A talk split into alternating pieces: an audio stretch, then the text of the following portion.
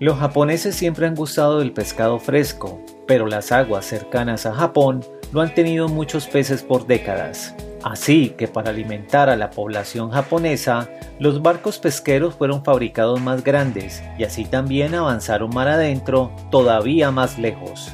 Mientras más lejos iban los pescadores, más era el tiempo que les tomaba regresar a la costa a entregar el pescado.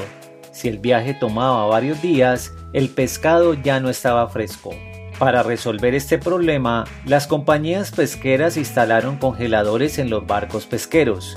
De esta manera, podían pescar y poner los pescados en los congeladores. Sin embargo, los japoneses pudieron percibir la diferencia entre el pescado congelado y el pescado fresco, y no les gustó el pescado congelado.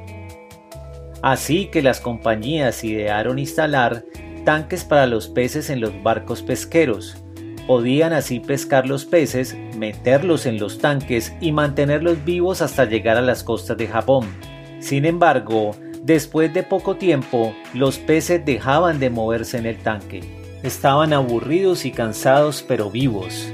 Desafortunadamente, los japoneses también notaron la diferencia del sabor porque cuando los peces dejan de moverse por días, pierden el sabor fresco.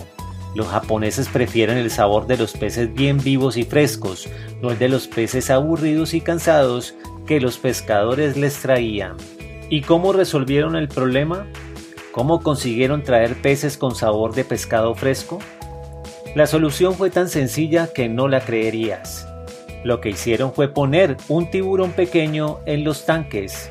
Claro que el tiburón se come algunos peces, pero los demás llegan muy pero muy vivos los peces son desafiados, tienen que nadar durante todo el trayecto dentro del tanque para mantenerse vivos.